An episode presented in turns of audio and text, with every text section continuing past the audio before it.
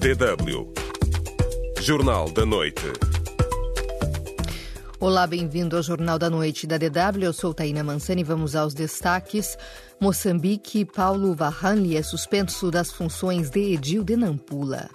Nós não estamos satisfeitos por isso. Sabemos que é um problema realmente político. Os mais criminosos, aqueles que deviam ser processados e responsabilizados pelos crimes, devia ser a CNE, podia ser a PRM, os tribunais, a Procuradoria, a própria Polícia Cernic, porque estas máquinas estão a encobrir aquilo que são as reclamações do povo.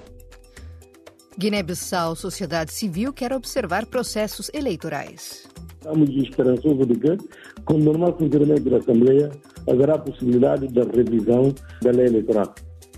E os migrantes que vivem em condições precárias em Portugal. Estes são os destaques do Jornal da Noite. Você está com a DW África. Continue conosco. Boa noite. Em Moçambique, o autarca de Nampula, Paulo Varranli, foi ouvido hoje em tribunal depois do Tribunal Judicial da província de Nampula decretar a sua suspensão de funções durante quatro meses. Varranli é acusado de incitar a, a desobediência coletiva. Esta terça-feira, em, declara em, declarações aos jornais, o edil queixou-se de perseguição política. Citói Luchek traz mais detalhes.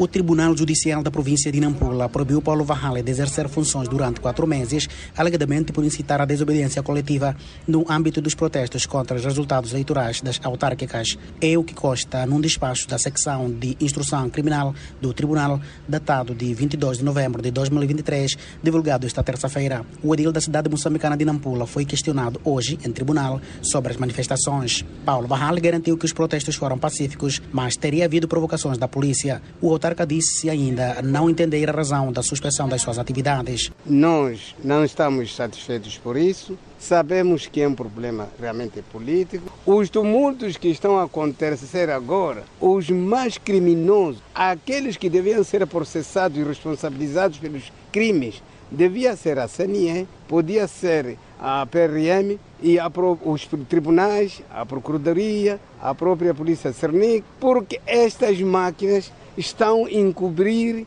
estão a encobrir aquilo que são as reclamações do povo. Varrale queixa-se de perseguição política. As eleições foram fraudulentas. Todos nós sabemos isso. E nós dizemos a cidade de Nampula, a Renamo ganha, mas mesmo assim quer arranjar estas artimanhas, suspender o Paulo Varrale para quatro meses, que é para dar espaço, portanto, cabeça de lista da Frelimo, tomar posse, que é para intimidar ao Paulo Vanhane, intimidar ao partido.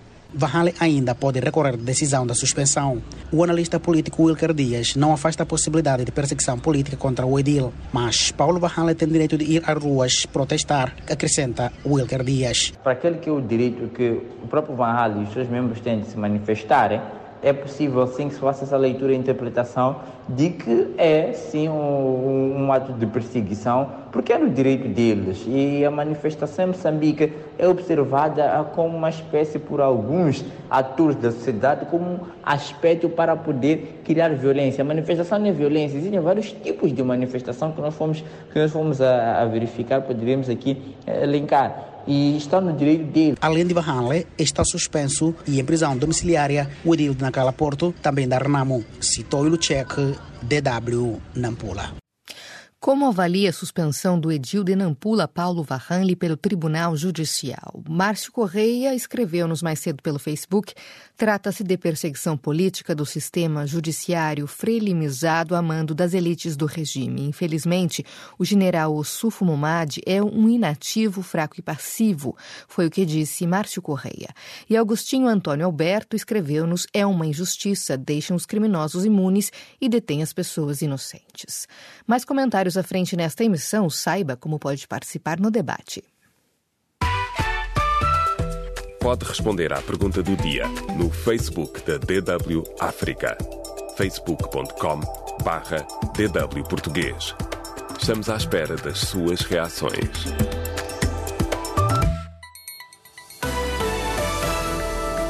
DW Notícias.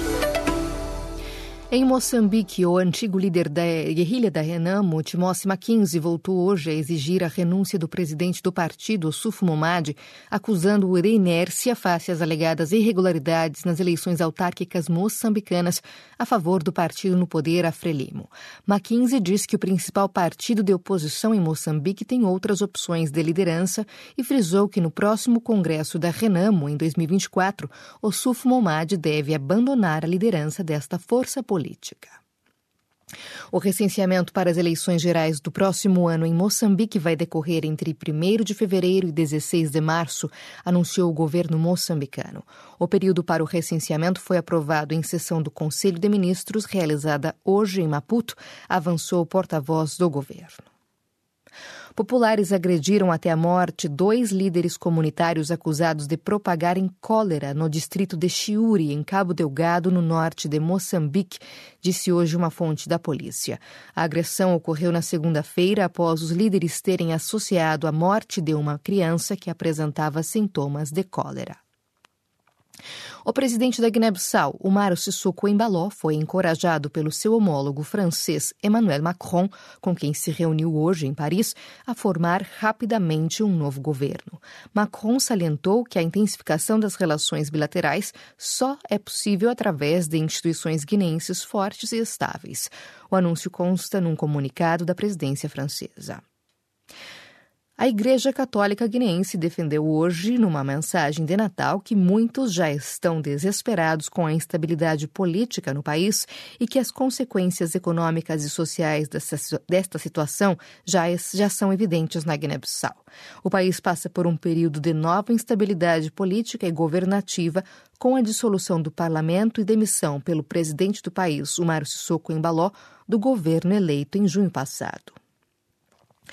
Ainda na Guiné-Bissau, o ministro das Pescas, Dionísio Pereira, e o seu antecessor Orlando Mendes Viegas, Viegas perdão, estão a trocar acusações sobre um alegado desaparecimento de 3 milhões de euros que a União Europeia disponibilizou para o setor. A União Europeia disponibiliza anualmente a Guiné-Bissau cerca de 15 milhões de euros como contrapartida pela pesca de navios de alguns dos seus 27 Estados-membros nas águas guineenses. O presidente do Tribunal Supremo de Angola reconheceu hoje a necessidade de se melhorar, melhorar cada vez mais os serviços de justiça e a organização interna deste órgão para acelerar os processos.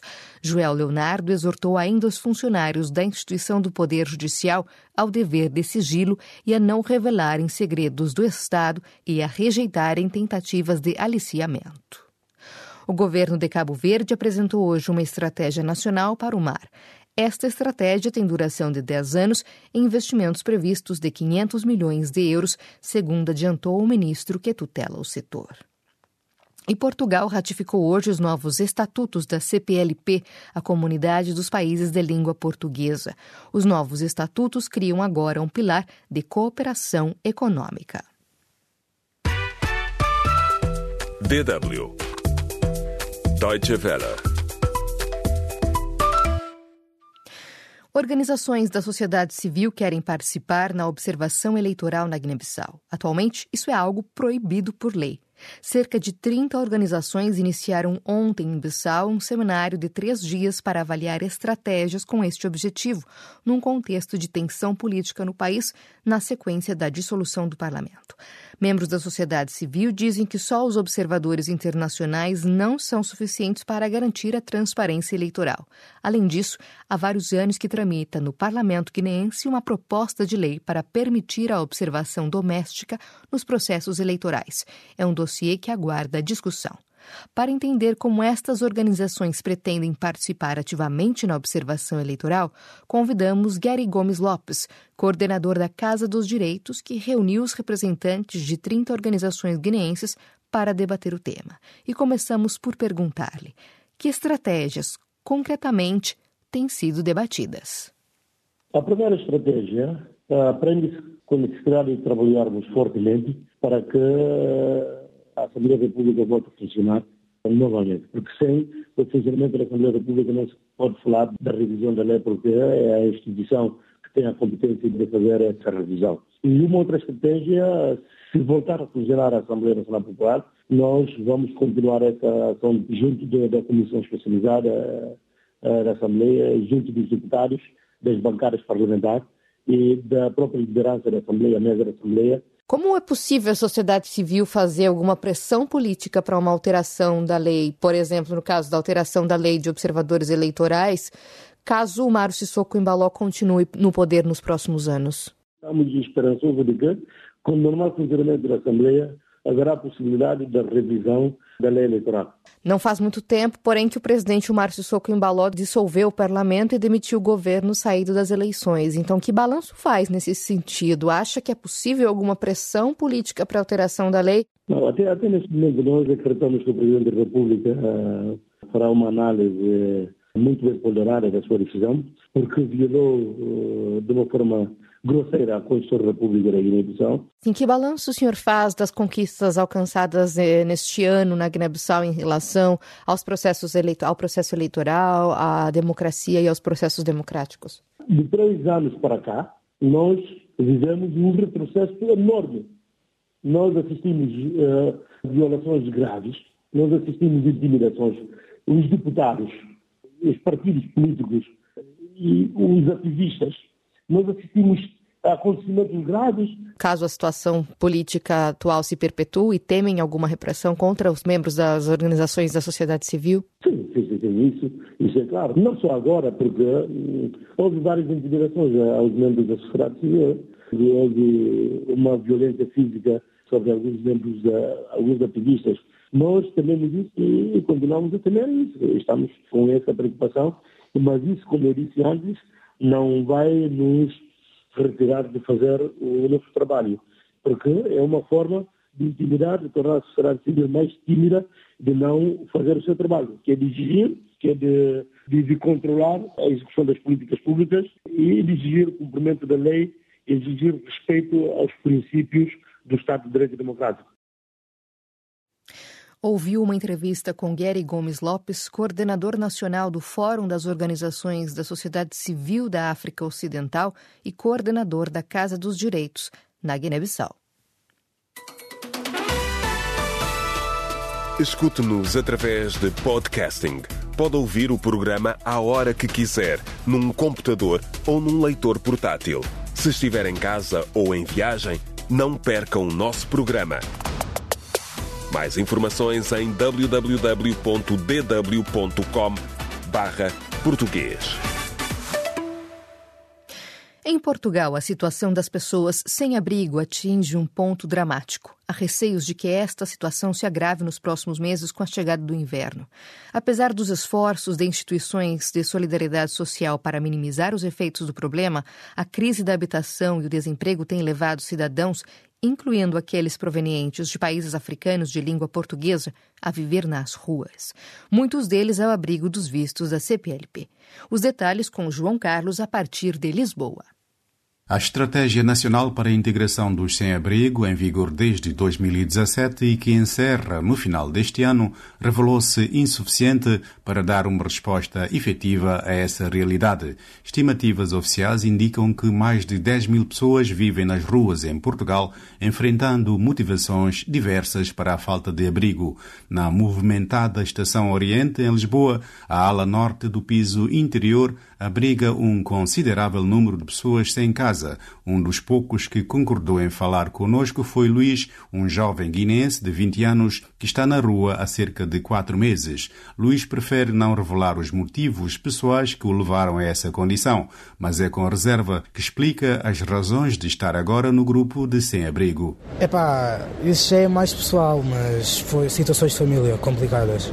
Pronto, é uma situação que eu não quero estar a explicar agora, peço desculpa. Luís abrevia a conversa porque ia de seguida com os outros companheiros de rua receber o cabaz alimentar de uma instituição de cariz social, um apoio que lhes é dado todos os dias. De comida só deviam ajudar-nos mais a nós do que as pessoas que vêm, porque há muitos mais estrangeiros que têm mais ajuda do que nós. Luís é um de muitos cidadãos originários dos países africanos de língua portuguesa, PALOP, que ficaram sem casa por motivos diversos. Celso Soares, líder associativo que acompanha a comunidade imigrante africana, confirma a existência de outros casos gritantes entre os que chegaram a Portugal ao abrigo dos vistos Vistos CPLP faz referência a alguns. Temos conexões de parcerias de organizações que trabalham diretamente no campo do sem-abrigo que confirmam-nos essa situação. Por exemplo, jovens na zona do Oriente que ao cair da noite vão se recolhendo estando ao relento. Temos na zona de Feitais dois jovens que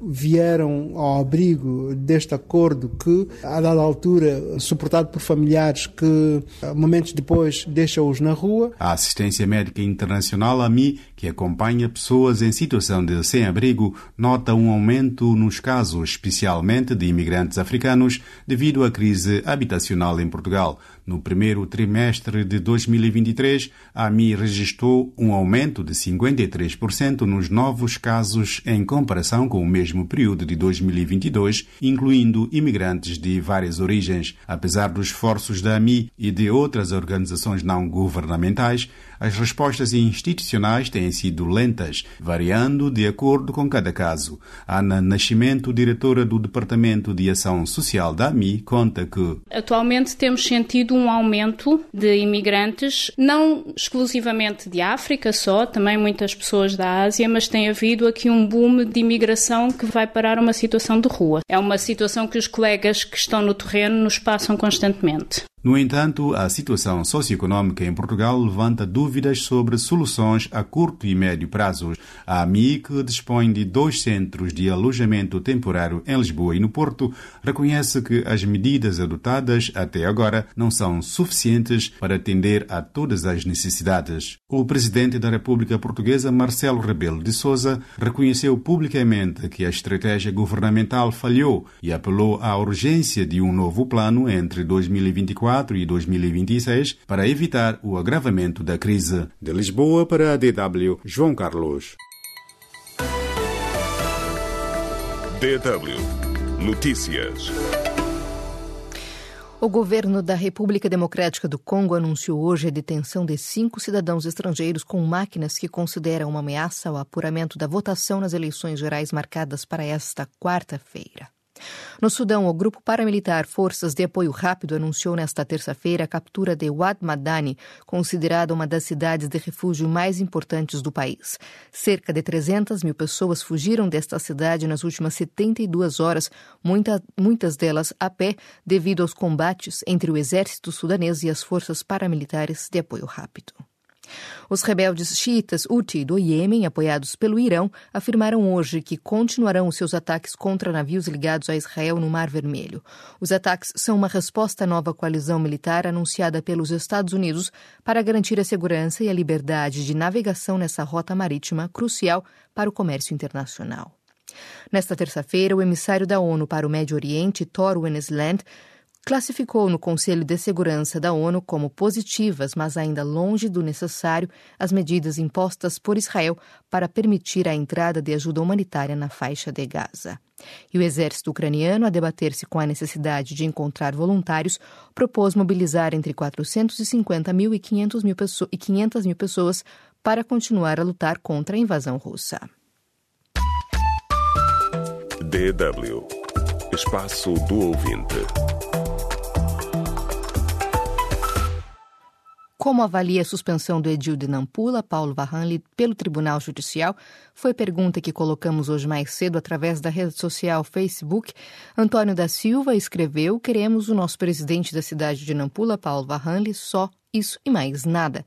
Abu Rama Abubakar escreveu ainda sobre o calor intenso que se faz sentir no país. Há necessidades de chuvas.